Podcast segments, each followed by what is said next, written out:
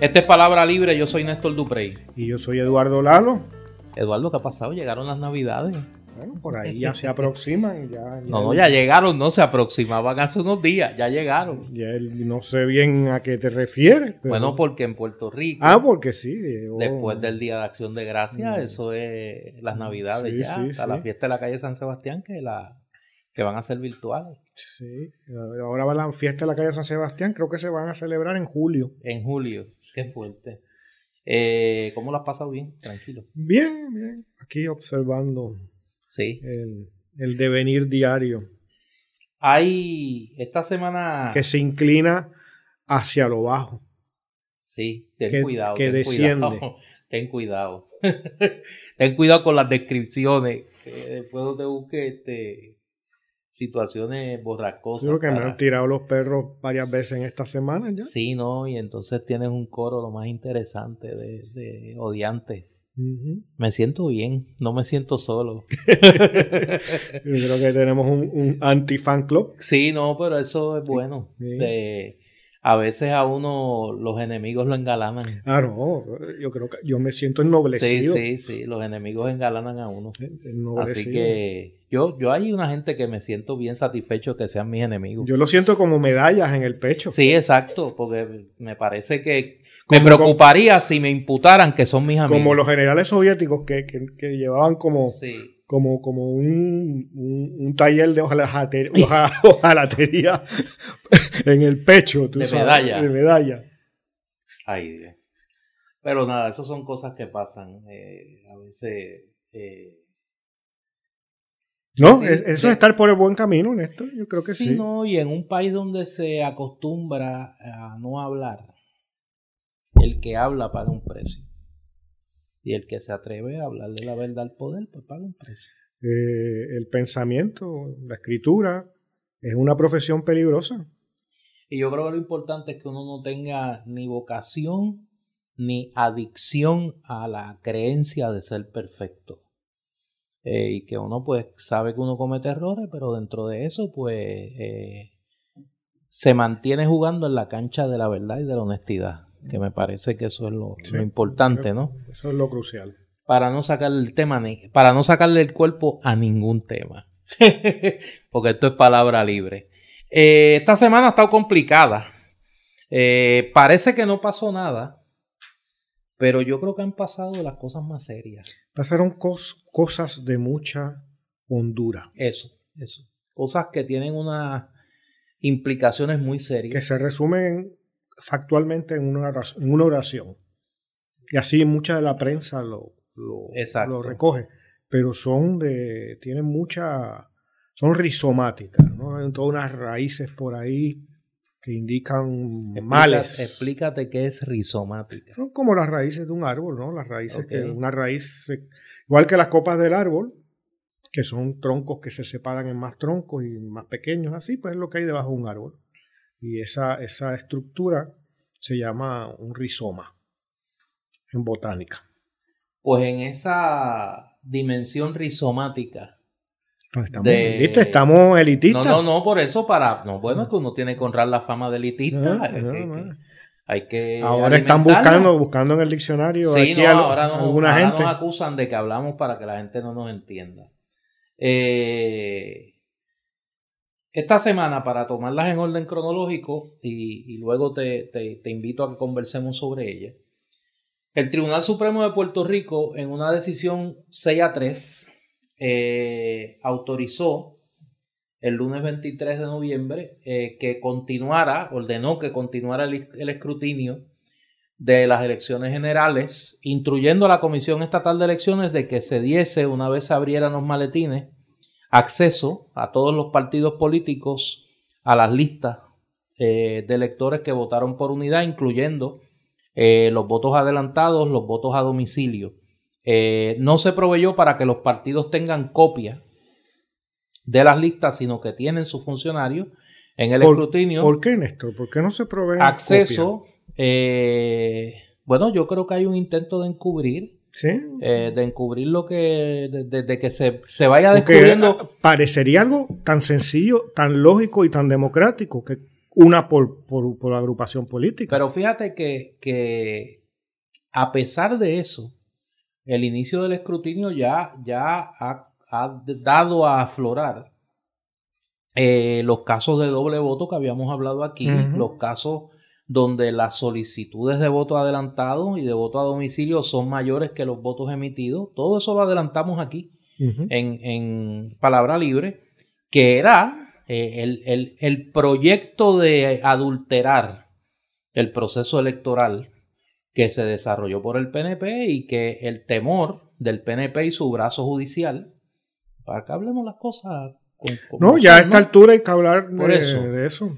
Y su brazo judicial, eh, pues que iban a impedir de que eso se pudiese probar en la dimensión que parece que ocurrió. Pero fíjate, yo como, como hago novelas y cosas de esas, esto, esto es una historia por capítulo. Y hay un capítulo que es Rivera Chats, unos meses haciendo una reforma electoral inexplicable, tardía, que incluso era peor porque hablaba del voto por, por electrónico, que era todavía más difícil de controlar. Luego tenemos eh, el asunto este del voto adelantado y quién controla eso en la Comisión Estatal de Elecciones. el segundo capítulo. Ese es extenso. Hay mucha acción. Hay, intriga, intriga. Hay mucha intriga, hay mucho personaje siniestro, aparentemente, a todos los niveles. Luego el capítulo del desastre del presidente de la Comisión Estatal de Elecciones que que, estaba antes, ¿no? que no daba pie con bola, no recuerdo ya su nombre. Y luego la llegada de eh, Rosado Colomer, eh, que, hay una... También es conocido por su nombre verdadero de apelativo Peneper, Rosado Peneper, este, que trató de darle una respetabilidad al, las semanas previas a la institución. Pero yo creo que estamos en el capítulo ya, que esto ya estaba como planeado, ¿no? Es como División 1, División 2, División 3, División 4, llegamos a la División 4. Es la Suprema. Exacto. Que es el Tribunal Supremo, mejor conocido como el Comité Supremo del PNP. ¿No? Porque ese es el comité eh, el brazo judicial electoral del PNP. Y tristemente, su demostración de estos días eh, hace que estas palabras tan sarcásticas sean una descripción apropiada. Tú sabes que esa decisión eh, del Tribunal Supremo, yo creo que cuando se mire hacia atrás y yo pues no puedo evitar mirar las cosas con alguna perspectiva histórica, ese es mi oficio. Eh, cuando se mire hacia atrás, esa decisión del Tribunal Supremo del 23 de noviembre del 2020, en el caso del escrutinio, va a ser una de las piezas de evidencia del colapso institucional de Puerto Rico. El tú ver unos jueces del Tribunal Supremo de Puerto Rico, como este juez Rafael Martínez Torres, que está enseñando sus colores desde la primera decisión, la primera opinión que ese eh, abogado escribió con la toga de juez del Tribunal Supremo, fue el caso que eliminó eh, la quinta columna.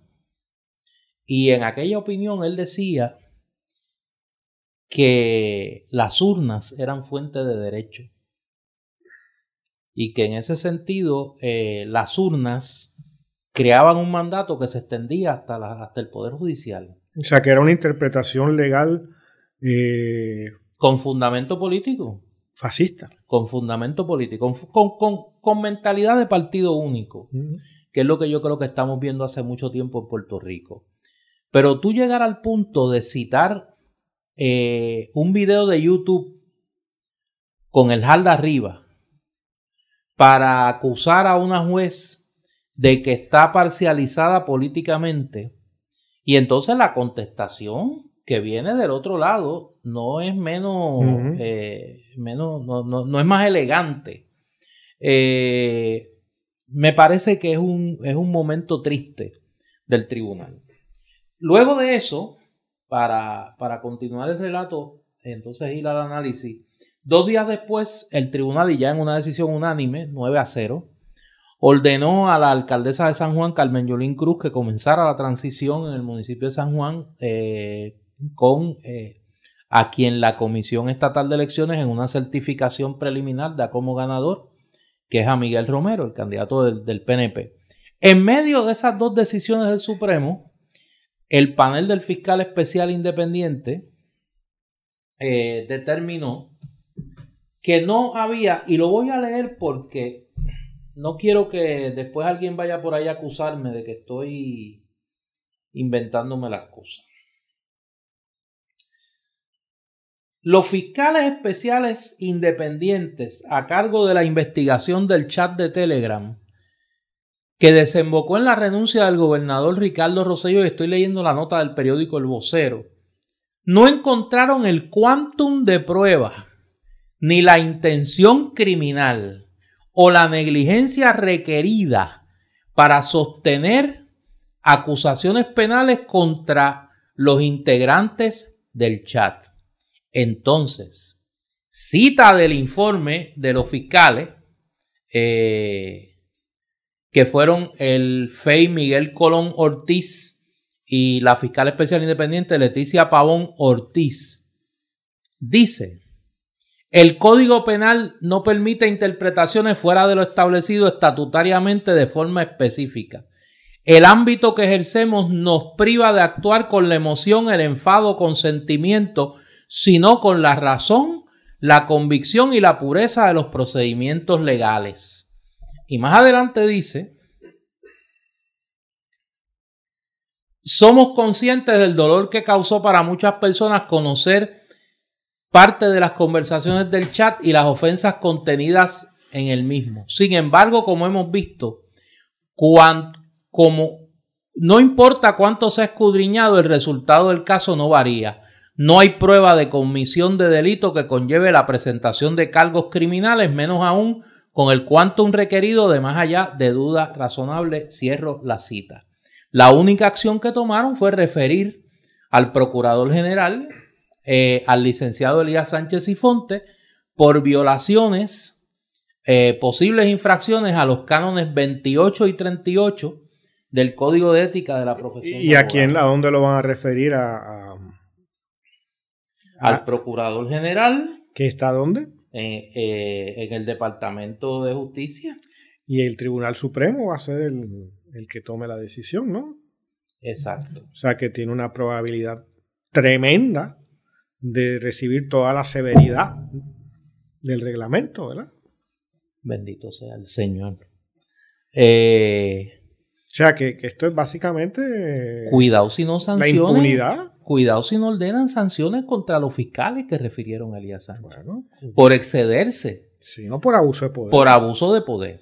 Por abuso de poder. O sea que 889 páginas de, de testimonio casi, tú sabes, que, le, le, abría o le, hacía caer a uno la mandíbula de lo que esta gente decía, en donde iban desde amenazas a la vida de la alcaldesa de San Juan, a, tratar de crearle un caso para despedir a la esposa de un candidato, ¿no? La esposa de Juan Dalmao, de un a Seguir, a seguir a un opositor político con la intención de fabricarle un caso criminal, como era el caso de Manuel Natal.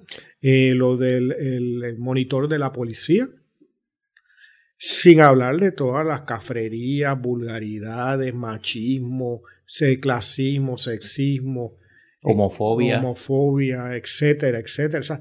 toda, toda, esa reunión de virtudes que eh, el círculo íntimo de Ricardo Rosselló eh, manifestó en solo unos días de qué es lo que cubre ese chat. O sea, si hubiéramos, hubiéramos tenido el testimonio total, imaginémonos lo que podría haber ahí.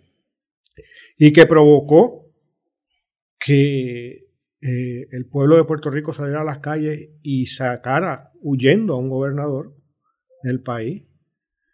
Eso no sirve para nada, no para como prueba. O sea, la ley si eso pasa, vamos a decir, tú estás en una escuela y te encuentran, no digo yo, 889 páginas, sino te encuentran 8 páginas, ¿no? 8.9 páginas, ¿no? El 1%. En una escuela en donde tú estás hablando de una compañera o de un compañero de que le vas a volar la cabeza o que le vas a hacer que se cuelgue o algo así, eso ya es materia suficiente en una escuela para que alguien sea expulsado. Sin embargo, 889 páginas y varios hombres porque todo eso hay que multiplicarlo por cada, las 889 páginas por cada uno de los participantes, en donde ninguno pone un detente, dice, no, esto no puede ser, eh, no sé qué, tal, al contrario, se regocijan en lo que dicen.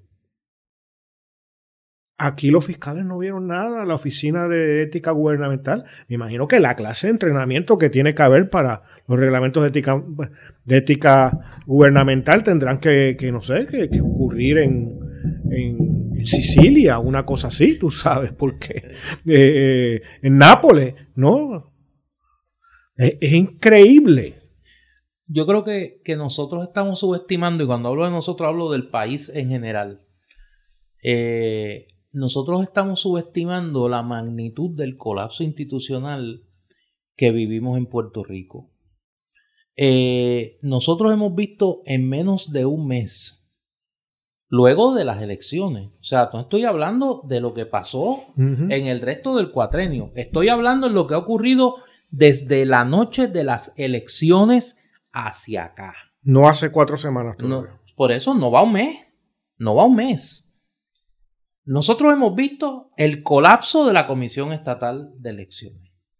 Nosotros hemos visto la ceguera y la reafirmación del colapso de la Asamblea Legislativa, donde los que pretenden sustituir a una mayoría legislativa que ya estaba moralmente cuestionada las semanas antes de las elecciones, por no hablar de lo que había ocurrido antes, con el escándalo de las nóminas en la Asamblea Legislativa y tú ver que los que aspiran a sustituir a esa mayoría llegan con las mismas o peores actitudes de depredación del presupuesto, tú reafirmas el colapso de la Asamblea Legislativa.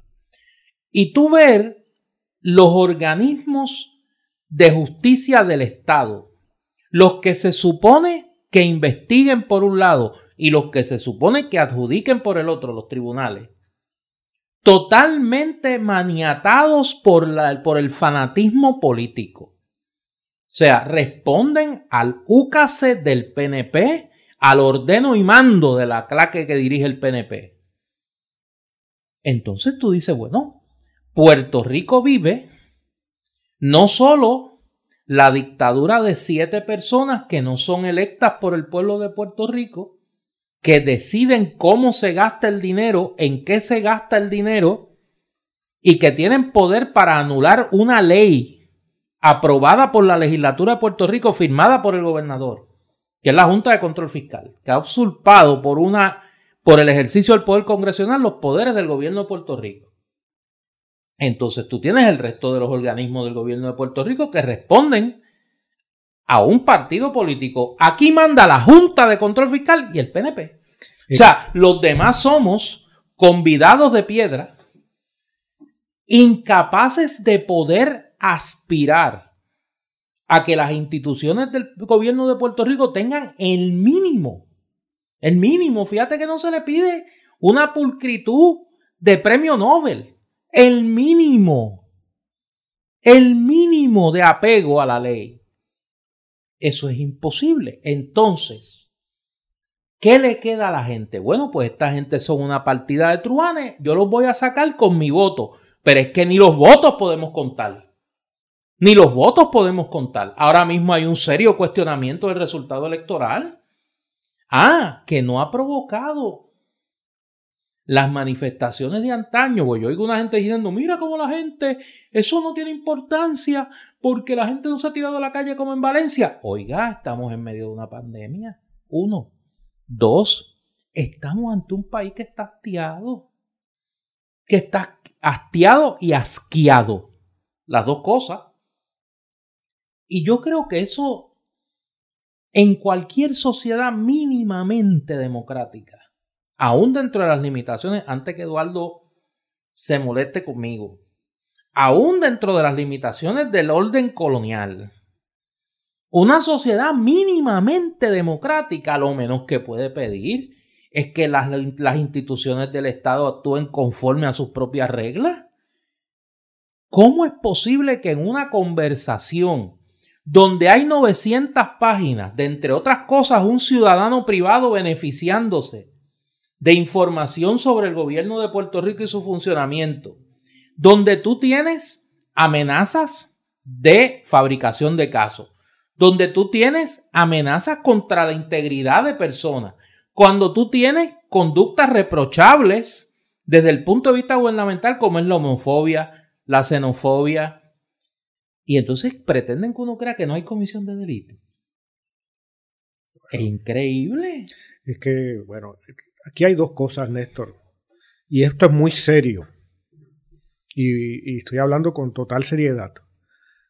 Eh, pero esto es la eduinmundialización de todas las instituciones después del país. Es decir, la misma lógica que lleva a la Comisión Estatal de Elecciones y a los comentaristas políticos del bipartidismo a argumentar de que así es que se bate el cobre, que, eso es parte del juego político de siempre y lo que uno tiene que ver esa historia de otra manera o esa situación con otra historia que esto no es ahora, trae desde hace mucho. El proceso electoral en Puerto Rico sería muy serias deficiencias que han permitido a lo largo de la historia puertorriqueña personajes que tratan de doblar los brazos, de intimidar, de robar votos, de hacer fraude electoral, como en el caso reciente, varias figuras del PNP en las que todo el mundo ve como la figura rectora de Mundo, que a lo mejor ni siquiera lo es. Pero lo que ha ocurrido ahora con el, el, Tribunal Supremo o el Comité Supremo, porque ya se puede llamar con ese desparpajo, ¿no? Y con esa falta de respeto. No en términos de las personas allí eh, que allí participan, sino en términos de sus funciones. Y obviamente no me refiero a todos los jueces. Pero a esos seis jueces que votan meramente por un partido político, respondiendo a que fueron electos por ese partido político, fueron instaurados como jueces y llevan la cosa al extremo que en una, en una base, en una opinión legal, ¿no? Se está estableciendo en vez de hablar de jurisprudencia y de cosas, habla así, lo que es es una burla a los otros dos jueces del Tribunal Supremo, supongo por su condición de populares, ¿no? Eh, al ponerle la canción del Partido Popular, ¿no? De campaña, al de arriba. Este, esto es la Edwin mundialización de las instituciones. Y el FEI, y, la ética gubernamental el Departamento de, justicia. es lo mismo. O sea, este, es, es tener a la persona de partido que va a hacer lo que sea necesario dentro de los reglamentos y fundamentalmente fuera de ellos, ¿no? Para obtener, salirse con la suya y crear la impunidad que en este caso ya va siendo total. Esto no se diferencia mucho de la frase famosa de Trump de que él podría dispararle a alguien en el medio de la Quinta Avenida y asesinarlo, y aún así la gente iba a votar por él.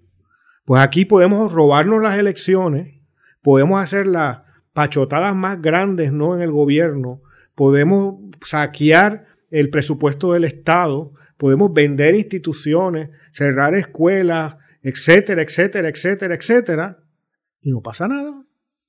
Entonces, para que le añadas a ese cóctel, eh, ese mismo 25 de noviembre, la Oficina de la Administración de los Tribunales, la OAT, emite un informe donde señala que el hecho de que el juez Jorge Díaz Reverón esposo de la gobernadora de Puerto Rico, fuera un concesionario de autos, le prestaran un vehículo cuando los concesionarios de autos estaban cerrados por motivo de la pandemia, para que él antes de comprarlo lo probara y lo pudiese correr por ahí, darse el guilla y publicar las fotos en las redes sociales de su carrito deportivo, eh, y que el que le consiguiera una reunión a el dueño del concesionario de vehículos a nombre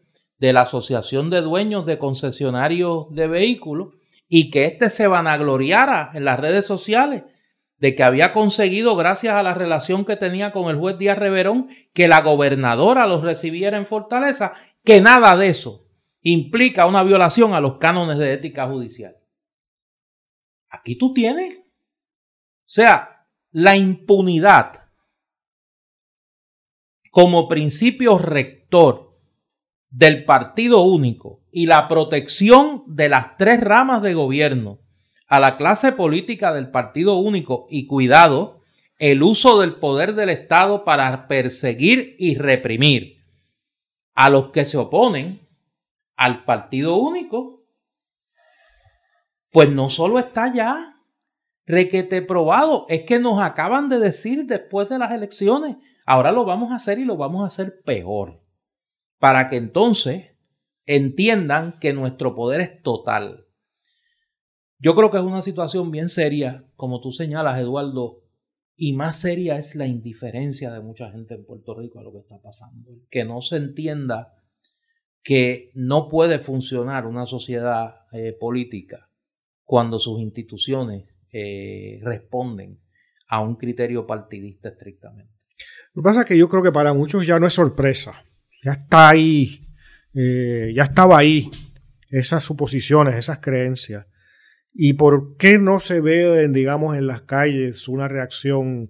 Pues mira, tú lo has dicho, estamos en el medio de una pandemia, estamos en el medio de un recuento un escrutinio que se ha extendido eh, muchísimo en el medio de un cambio monumental en el panorama político puertorriqueño. O sea, la sensación de muchos es que está que es que están todavía agotados, ¿no? Del proceso que ha venido de estos meses y que están en un proceso de, de transición hacia llegar a los puestos que han adquirido al comienzo de un nuevo gobierno yo creo que estamos todavía como atontados, ¿no? Cuando a lo mejor acaba el evento deportivo y, los jugadores apenas pueden reaccionar o expresarse, ¿no?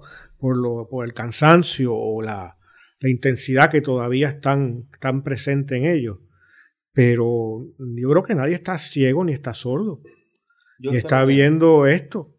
Eh, lo que sí sorprende es en sectores como digamos el Partido Nuevo eh, Partido Nuevo Popular, imagínate tú, qué clase de lapsus. ahí se fue, no, no, usted se fue, este, usted visualizó el futuro. usted visualizó el futuro. Es que usted, usted es literato. O sea, usted es un magus de la palabra y como magus de la palabra, usted vio ya el futuro. esto es como, como, como la coalición de los PNP y los populares se va a llamar así el Partido Nuevo Popular. Esto es como Isaías, Miqueas. Sí, sí, sí, sí, profético.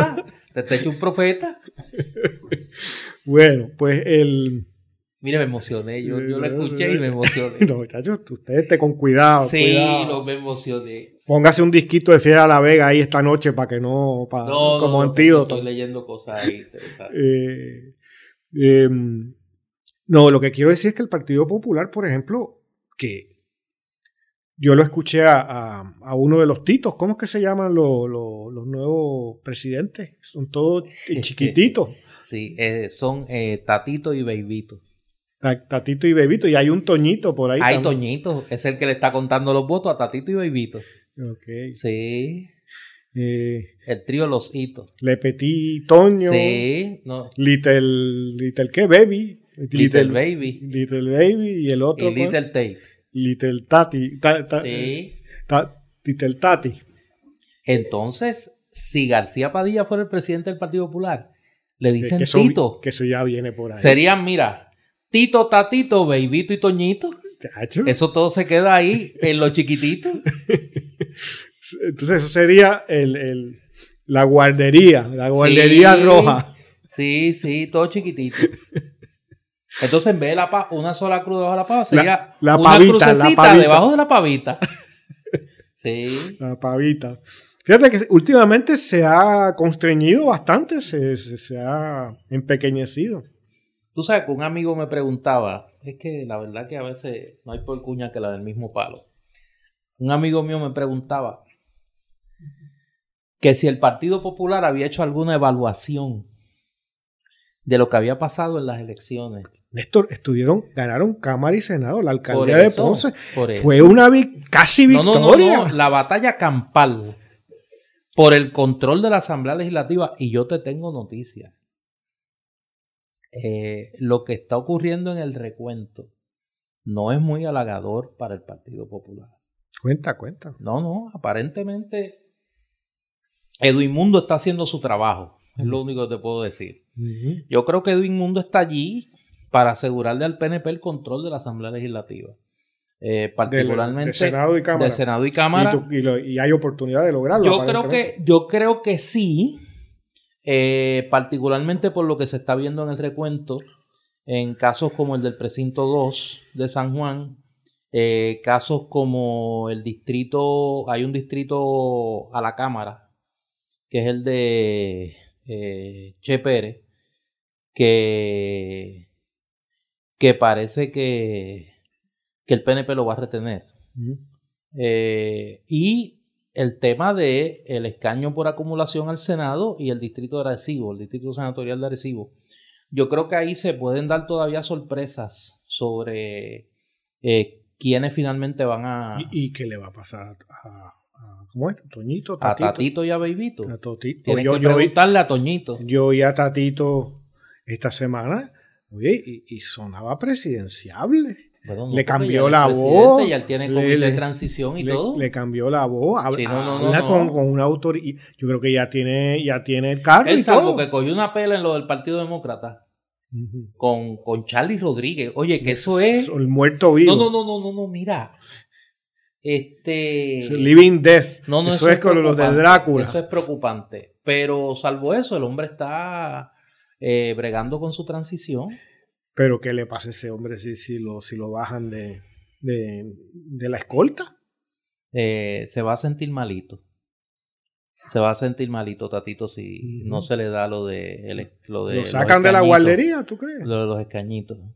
Y entonces van a tener que rendirle, pedirle cuenta a Toñito, que es el que está contando los votos. Que, lo engañaron. Que, lo, engañaron. lo cogieron asando maíz. Pero, pero, pero volviendo a la pregunta del amigo, no. De, yo que yo sepa, ellos no han hecho ningún ejercicio de.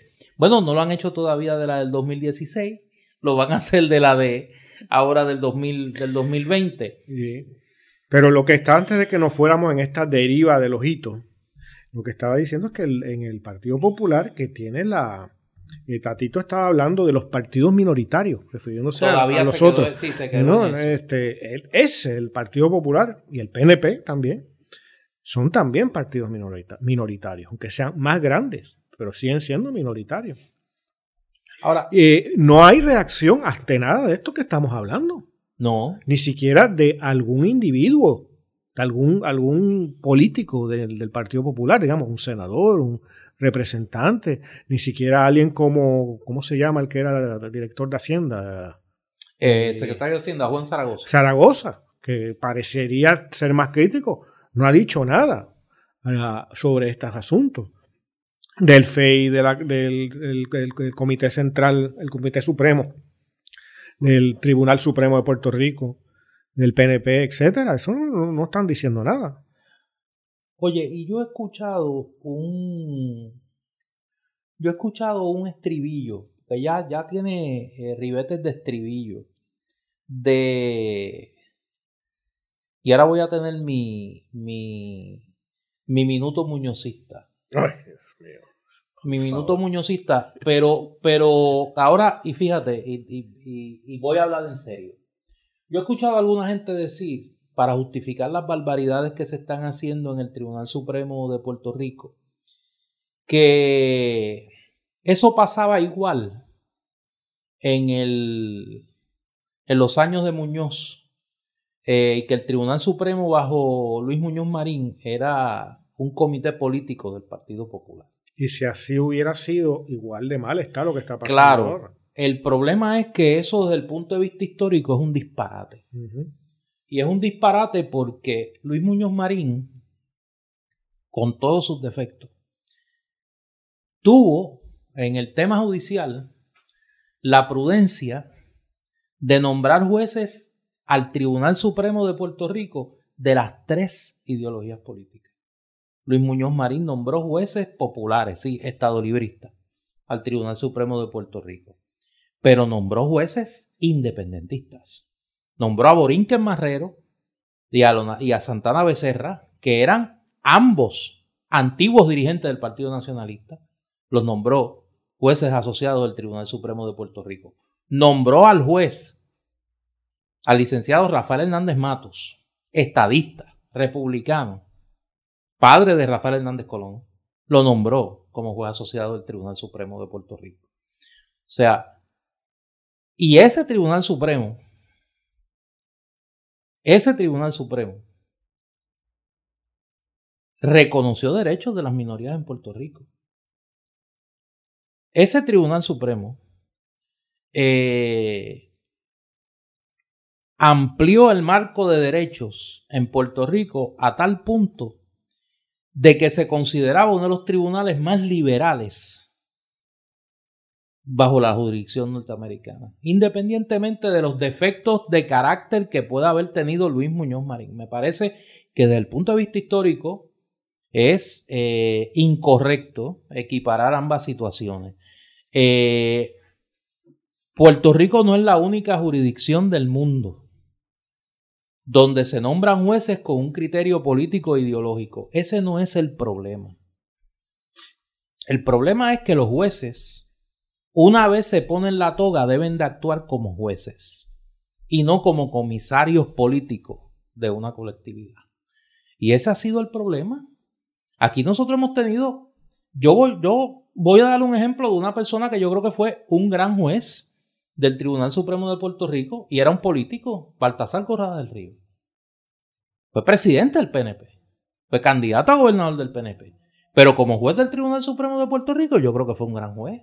En Estados Unidos está el caso de Warren. El Warren fue gobernador de California, precandidato a la presidencia por el Partido Republicano y fue un gran juez.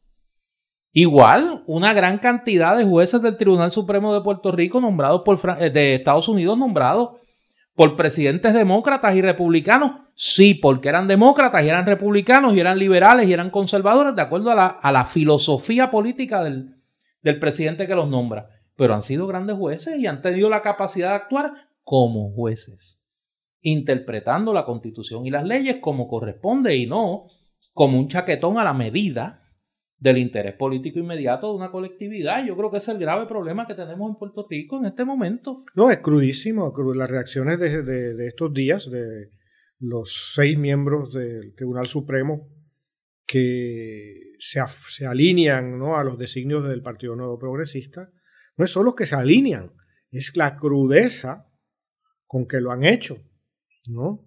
Eh, con la burla, con, la falta de profesionalidad.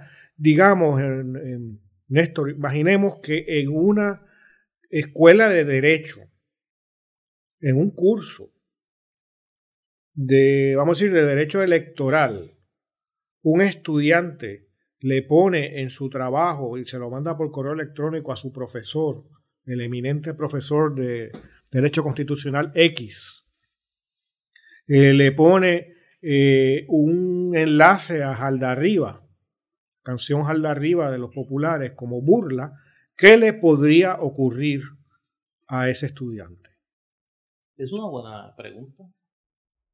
Porque yo me imagino que es mucho más peligroso hacer eso para el estudiante en una facultad de derecho, porque en el Tribunal Supremo de Puerto Rico no pasa nada si uno hace eso seguramente están riéndose en los pasillos los seis jueces y sus infinitos ayudantes y, y atláteres y secretarios y ayudantes especiales y choferes y será la, el relajo de esta semana. Que mira lo que le puso este Martínez Torres a, los demás. ¿No? Eh, en el Tribunal Supremo, eso es, hay inmunidad para hacer eso. Yo me imagino que en la Facultad de Derecho de la Universidad de Puerto Rico o de la Interamericana, eso no pasa. O de la Católica, para no dejar ninguna. Ah, perdón, o de la Católica. Eh, eh, este, no me vino a la mente en este momento, yo no soy abogado, o sea que no, no conozco bien ese mundo. Eh, no te lo quiero decir, pero Dios te ha venido a ver. fíjate, en, eso fui, fui bendecido desde chiquito. Muy y a lo largo de mi vida nunca tuve esa tentación. Eh, bueno, y yo creo que un ejemplo como este es más que elocuente, de que es un comportamiento que no se soportaría y se censuraría severamente en cualquier nivel, pero que en el Tribunal Supremo de Puerto Rico es de buen ver, parece aceptable, y una vez más, el mundo está al revés, el mundo está patas arriba. Hay, una, hay unas expresiones de, de Edwin Mundo eh, sobre el tema de las contiendas y el llamado voto el llamado voto pivazo, que, ya fue motivo de controversia en las elecciones del 2004, eh, donde yo creo que hay que estar pendientes, además del conteo de los votos eh, que faltan, que son los votos, la, la, conciliación de las listas en el caso del voto adelantado, del voto a domicilio, eh, y de aquellas unidades que no se contaron en la noche del evento electoral y que ahora se están contando, de la adjudicación o no adjudicación por las máquinas de escrutinio de una serie de papeletas donde las instrucciones para adjudicar eran las instrucciones del código electoral anterior. Y en ese sentido, mucho del atraso que estamos viendo en el escrutinio se debe a eso a que se están teniendo que contar a mano, a la antigua, votos que no se contaron o se contaron mal en eh, la noche del evento electoral. Y eso podría decidir contiendas que están eh, en la cuerda floja. Hay varias alcaldías, incluyendo la alcaldía de Aguadilla. Hay varios escaños legislativos, fueron los que señalé anteriormente. Y, y hay que observar qué va a pasar en la Navidad en medio de la época navideña, no se prevé que esto vaya a terminar antes de fechas cercanas a la Nochebuena, lo que quiere decir que vamos a estar las Navidades contando votos. Eh, y. Eh, ¿Te imaginas a, la gente el 26 de, noviembre, de diciembre, amanecido después de. Bueno, por eso, por eso y por la truquería de, de Edwin Mundo y de su empleado, el presidente de la Comisión Estatal de Elecciones, están impulsando la idea de que se establezcan un doble turno en el escrutinio electoral. Claro, eso pondría en una situación difícil a los partidos pequeños eh, o los partidos con una estructura eh, mucho más pequeña, como es Victoria Ciudadana y el Partido Independentista, porque tendrían que buscar más funcionarios para eh, cubrir el escrutinio, el escrutinio electoral. Esa es la nueva gancería, eh, socolor del atraso en el escrutinio que, que, en las últimas horas estaban planteando Edwin Mundo y eh, el presidente de la Comisión Estatal de Elecciones. Si nosotros fuéramos un país medianamente organizado, habría que atender con urgencia cuando termine esta, esta pesadilla eh, el código electoral. O sea, Puerto Rico no puede ir a una elección, una elección adicional con este código electoral, una catástrofe. La elección del 2024 sería seguro un fraude. Exactamente. y yo, yo esperaría, y ahí es el, el, igual que tengo el minuto muñozista, voy a tener el minuto idealista. Yo esperaría que los partidos políticos en Puerto Rico hagan un ejercicio, incluyendo al PNP, de, de autopreservar la estructura electoral. Bueno, el PNP no parece estar en, para nada en esa actitud. Pues yo, yo esperaría entonces que las minorías o, las mayorías relativas se unan y que el gobernador, Pedro Pierluisi, entienda que es insostenible mantener ese código electoral vigente porque ya vimos que es eh, una receta garantizada de un caos electoral. Y, no debemos exponernos a eso. Caos, eh, guion, quizás. Eh, fraude. Fraude, irregularidades tan sustanciales que indicarían un designio, un diseño y una alteración significativa de los resultados. y eso no parece, eso es lo que parece que está ocurriendo, como digo, en varios capítulos, en varios niveles desde la misma ley electoral que se elaboró, ya luego a los funcionarios del PNP, ya luego al Tribunal Supremo de Puerto Rico, que está funcionando como un comité del Partido Nuevo Progresista. un régimen de partido único. Un comité supremo. Un régimen de partido único. Oye, donde parece que las cosas están cogiendo un poco a poco, tampoco es eh, a la carrera, es en Estados Unidos. Sí, menos mal. Allí ya eh, el presidente saliente Trump está dando señales de que. Bueno, todavía no, ha salido. Bueno, ya dijo que si el. No ha salido de la Casa Blanca. Pero ya dijo que si el colegio electoral eh, elige a Biden, que él entiende que eso es un error, pero que si ellos lo hacen, él se va. No dice que es un error, que eso, que es un tumbe. Exacto. Digo, yo trato de serle este generoso con el hombre, el hombre está pasando por un momento difícil lo están esperando con la bola en la trocha eh, en el home play en el estado de Nueva York. Hay cualquier cantidad de fiscales esperándolo. Le tienen desde eh, investigación por evasión contributiva, demandas por acoso sexual. Este, el catálogo es extenso de los pleitos que tiene Donald Trump esperándolo en el estado de Nueva York. Pero yo creo que él se muda. Bueno, ya dijo que se iba. Dijo que una de las opciones que está considerando es irse. Yo me imagino que un país que no tenga tratado de extradición con Estados Unidos. Yo creo que Rusia es una, una si no Es, si no es que hace la triquiñuela esta de perdonarse el mismo. Porque él entiende que se puede perdonar. Y ya esta semana perdonó al ciudadano Michael Flint que oye, ese es un plusmarquista, como decían en el atletismo. Ese hombre le mintió dos veces al FBI. No le mintió una vez, le mintió dos veces. La primera vez lo acusan de perjurio y entonces vuelve y dice, no, no, espérate, espérate. Time ball, como decían en, mi barrio, time ball. Ahora yo voy a decir la verdad. Y volvió y le mintió. Oye, es un discípulo aventajado del PNP, Michael Flynn. Y a ese ciudadano Trump lo, indultó, dijo que había sufrido mucho él y su familia. Eh, igual que el otro este pillastre, eh, Roger Stone, que tiene, ese es un pillo excéntrico. Tiene en la espalda un tatuaje con la cara de Richard Nixon. que eso, mire, manda, eso manda. Eso es una, nueva formulación de la estética. No, no, no, olvídate, ahí se acabaron las ingratitudes. Pues ese fue otro que Trump eh, perdonó. Está Paul Manafort. También, que ese era socio de los PNP. O sea, Manafort era socio de los PNP, andaba por ahí tratando de venderle la deuda de Puerto Rico a los chinos. Imagínate tú. Este. Y entonces. Ya mismo perdona a Charlie Manson. No, no, no, no. Este.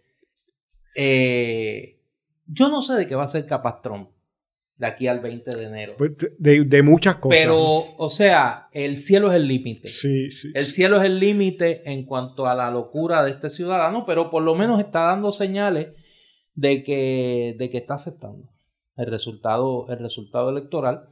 Eh, ya Joe Biden, el presidente electo, ha comenzado a hacer nombramientos interesantes.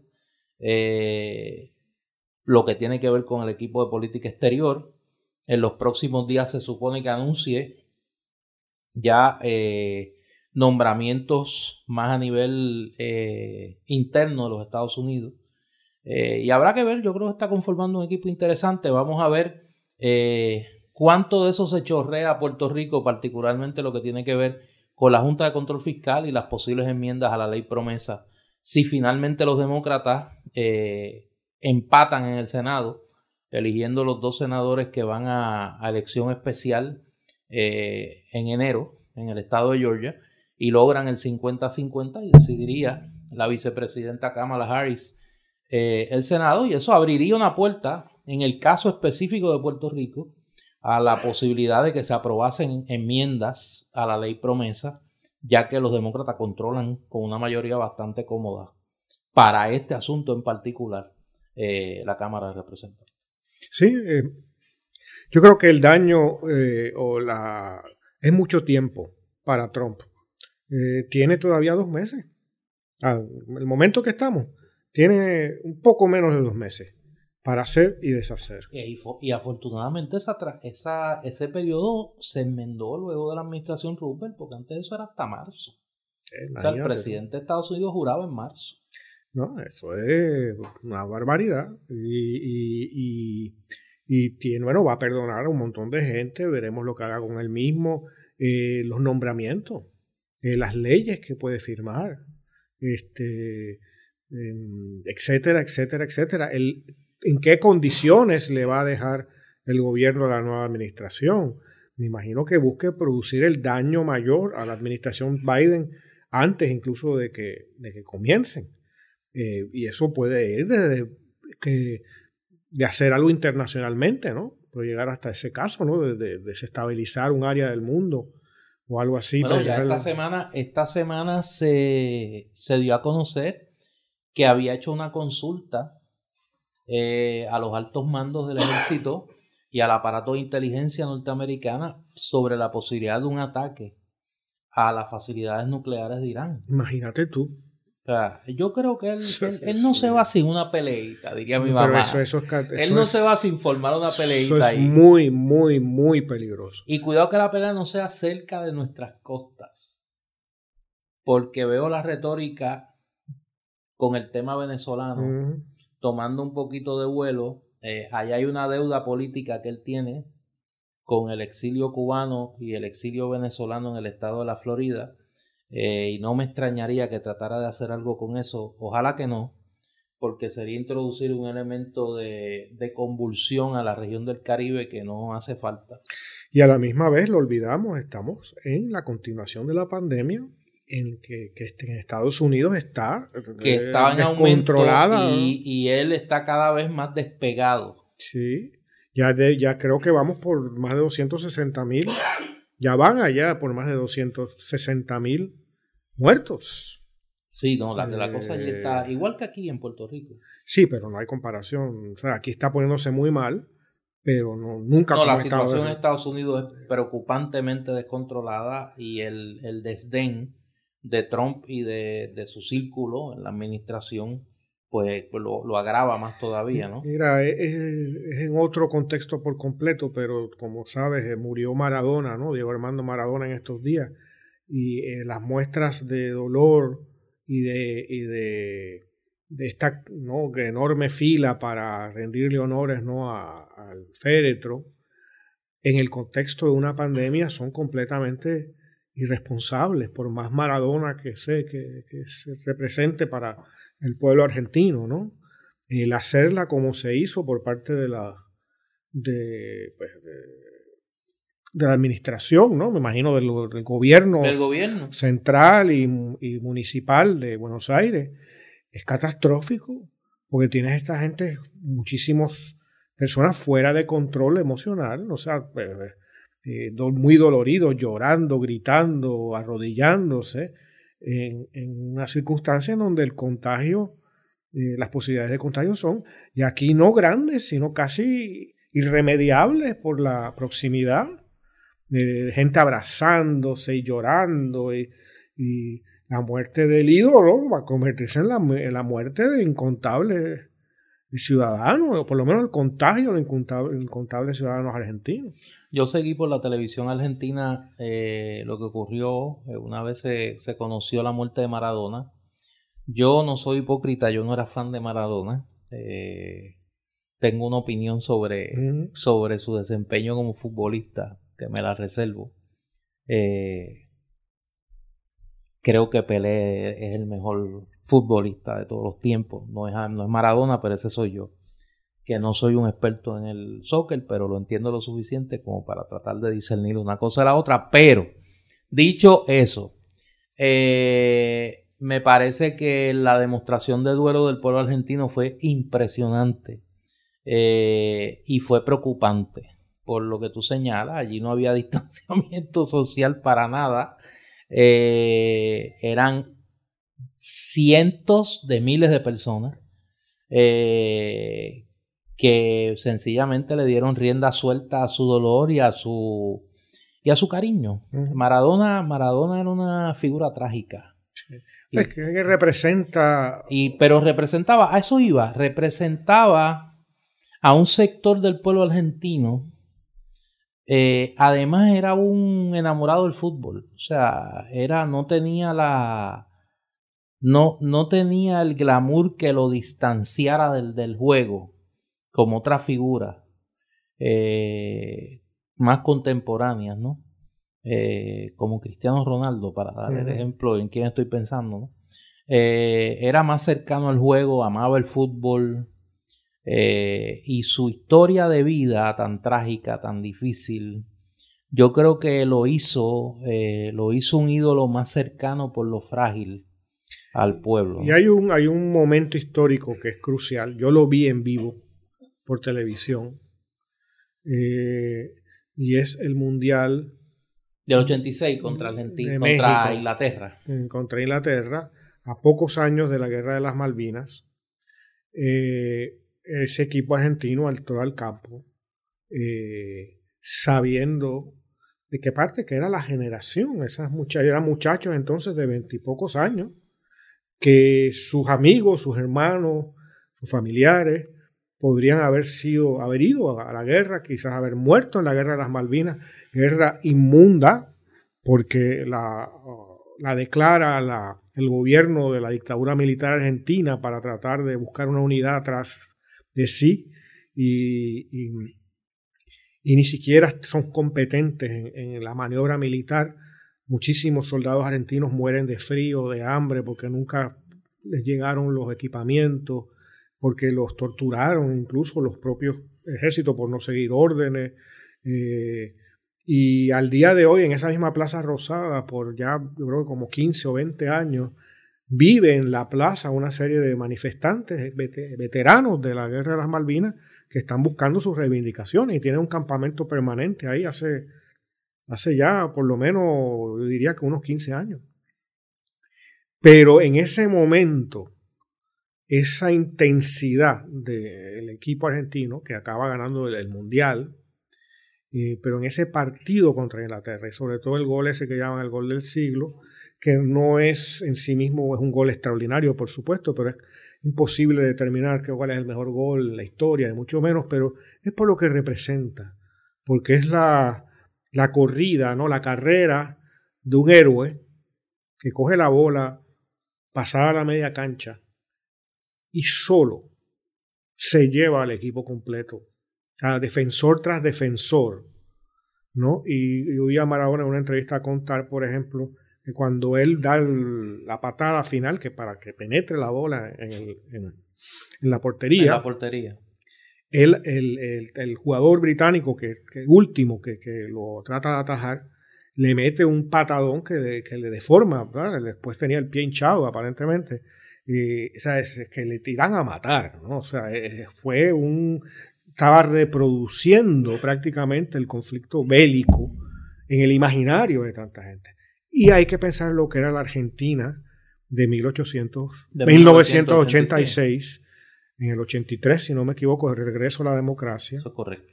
Y es un país que está saliendo de las tinieblas profundas, que está abriendo las cárceles, que está volviendo a hablar, que empieza a saberse lo que ha pasado. Yo recuerdo el concierto de Mercedes Sosa, yo tenía el disco que... y el concierto de Mercedes Sosa cuando regresa a la Argentina. ¿no? Y ese concierto era el protagonismo de Mercedes Sosa y de sus invitados, ¿no? porque participan otros, pero ahí había otro intérprete y era el público. O sea, el público en ese concierto Era una cosa eh, espeluznante. Yo recuerdo la canción de, de que ella canta de Violeta Parra, No Volver a los 17.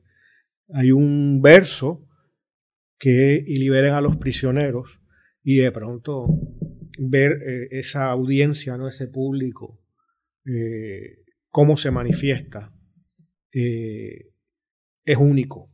Y yo creo que fue único en ese sentido, esa, esa, actuación del equipo argentino, de la selección argentina en el Mundial del 86, y particularmente de Maradona, que era la figura que lideraba ese equipo de muchos buenos jugadores, pero que hace, eh, hace, le permite, es el, que rompe el dique para una emoción contenida y todas las muertes y todas las desapariciones y el comienzo de un periodo nuevo con la victoria sobre Inglaterra, ¿no? Contundente eh, y con un gol extraordinario, ¿no?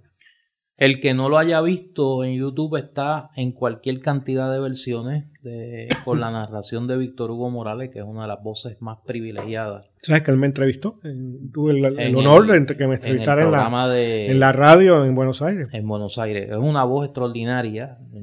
yo creo que él y José Ramón Fernández son los dos eh, narradores de fútbol pero es un sabe de todo. Y fue una, fue una un programa una, una figura sobre, sobre política, arte, literatura. Leyó el, libro antes de yo llegar. O sea, hombre que hace no es monotemático, no es monotemático. hace su trabajo. y ese, y ese sin pretender ser todo lo sabe de muchas cosas.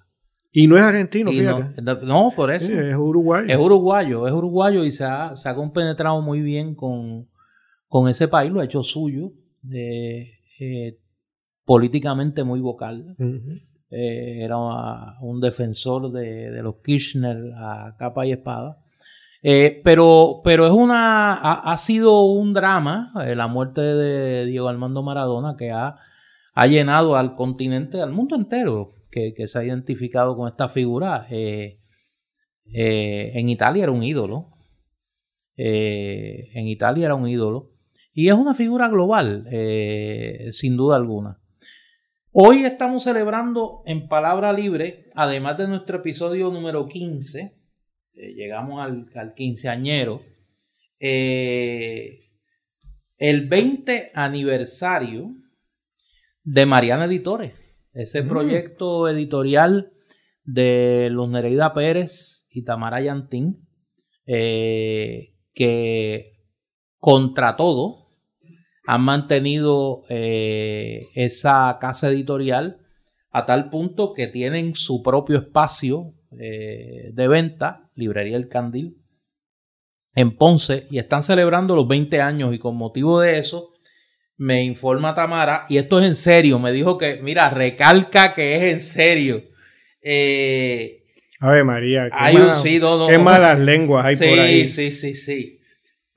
hay un 20% de descuento de verdad, en todos los títulos eh, publicados por Mariana Editores. Eh, los pueden adquirir a través de la página de Librería El Candil, la página web de Librería El Candil. Y obviamente visitando la librería, allá en Ponce se da el paseo con la mascarilla y el distanciamiento y el hand sanitizer o el alcohol, lo que usted use y visita un espacio que es sin lugar a dudas una de las mejores librerías que tiene Puerto Rico. Además de que eh, llegaron las novedades de Ediciones Callejón y Publicaciones Gaviota de eh, el amigo Norberto González, que están allí. En Librería El Candil, que repito, tiene un 20% de descuento en todos los libros publicados por Mariana Editores. Me dice Tamara que en cuanto a las memorias de Barack Obama, eh, una tierra prometida. Eh, Barack Obama ha vendido solamente 1.7 millones de copias de su libro en una semana, don Eduardo. Eso es verdad. Eh. Se parece a usted un poquito. Sí, sobre todo. 1.7 millones de copias de Una Tierra Prometida y la edición en español se ha trazado un poco la llegada de los ejemplares acá al Candil en Ponce, pero ya vienen por ahí. Eh, y en las otras librerías del país también lo puede conseguir. Es un libro extraordinario y pone a pensar, que yo creo que es la función además de eh, cucarnos la imaginación que debe tener todo buen libro. Eh, don Eduardo, ¿usted no tiene hoy este... Fíjate, sí, he recibido De, Tamara. Este, Esos tienen más descuento todavía. Sí, estos tienen más descuento, lo voy a decir al final. Pero son tres libros del mismo autor. Sí. Del juez Rafael Martínez Torres. No. No sabía que el hombre el literato era, tan prolífico. Eh, y son de diferentes cataduras, ¿no? Eh, eh, sí. los libros, algunos son tratados más, más como judiciales, hay otro que es más como para la juventud, para la edificación moral de la juventud. Motivacionales. Y hay uno que incursiona en el en la ficción. Sí. Sí, sí, la ficción pseudo infantil o para el niño que todos seguimos siendo. Tú conoces a Antoine de Saint-Exupéry, ¿verdad? Sí, el autor del Principito. El Principito. Pues Rafael Martínez Torres escribió El Cafrecito. Sí. ¿Tú sabes de qué va? ¿Sabes que el Principito era un principito que vivía en un planetito, no un planeta chiquito? Pues el Cafrecito es un topo que vive debajo de una isla. De verdad. Y no ve nada. No ve nada. No ve nada. Pasan cosas, pero él no las ve. Él no las ve. ¿No? Y, es de lo más bonito, está ilustrado por el juez Rafael Martínez ah, Torres. porque dibuja también. Sí, él dibuja igual que San Exupéry, dibuja el topito y a la islita y las cosas, las cafrerías que hace eh, el topo. Entonces tiene un, un, un, eh, un texto, un tratado que se titula Arriba la toga y el Comité Supremo del PNP en el Tribunal Supremo. Un tratado sobre eh, la jurisprudencia que él ha establecido en, ese insigne. El derecho político. En ese insigne Comité Supremo del PNP. Okay. Y ya luego para la edificación de los jóvenes y demás, tiene un libro ya de esto de vulgarización, ¿no? De, de, ayudar a la comunidad. Es realmente una, una obra pública de él, ¿no? Un, en beneficio de la comunidad. Y se titula Edu Inmundo para principiantes y jueces del Tribunal Supremo de Puerto Rico. Eh, Rafael Martínez Torres, estos tres volúmenes están en el Candil. Y escúchate esto, conmemorando los 20 aniversarios con 100% de descuento. Usted va allí y se lo regalan. Porque no valen lo que el papel en el que están escritos. no ah. lo valen. Tamara dijo, esto no se puede vender. No, no. Ay Dios. Así que si dicen que lo escucharon en, Palabra Libre, 100% de descuento. Más le dan tres en vez de uno. En esa nota eh, constructiva de revisión judicial. Y realista. y realista. Eh, recordamos a aquellas y aquellos que eh, quieren seguirnos en las redes sociales que pueden eh, entrar a nuestra página web palabralibrepr.com, nuestra página de Facebook Palabra Libre PR, nuestra cuenta de Twitter Palabra Libre PR y allí en nuestra página web pueden encontrar enlaces a los episodios anteriores y eh, compártalo, compártalo con sus amigos, afortunadamente, y acuérdate que yo estoy practicando la máxima de Ismael Rivera con Caco Bastar. Caco, vivimos en un tiempo tan miserable que si tú no te alabas no hay quien te alabe. Y siguiendo esa máxima del sonero mayor, eh, hemos ido aumentando dramáticamente semana tras semana. Eh, y queremos agradecer. Tenemos un crecimiento de 3.100%. En la página, en la página de, de Facebook. Eh, y queremos agradecer a las personas que han respaldado y que respaldan este proyecto. Lo hacemos con mucho desinterés. El único interés que tenemos es de ayudar al país a pensar y a entender su realidad de la mejor manera que podamos dentro de nuestras limitadas capacidades y eh, romper la coraza mediática y política del bipartidismo que se niega a morir. Así que a todas y a todos, gracias. A los que les molesta este proyecto, lo siento. Eh, me da mucha pena, pero esa es la que hay. Para hablarle en el lenguaje que ellos entienden, ¿tú sabes? Esa es la que hay. Eh, yo soy Néstor Duprey. Y yo soy Eduardo Lalo. Hasta la semana entrante. Esta es Palabra Libre. Nos vemos en una semana. Nos escuchamos en una semana.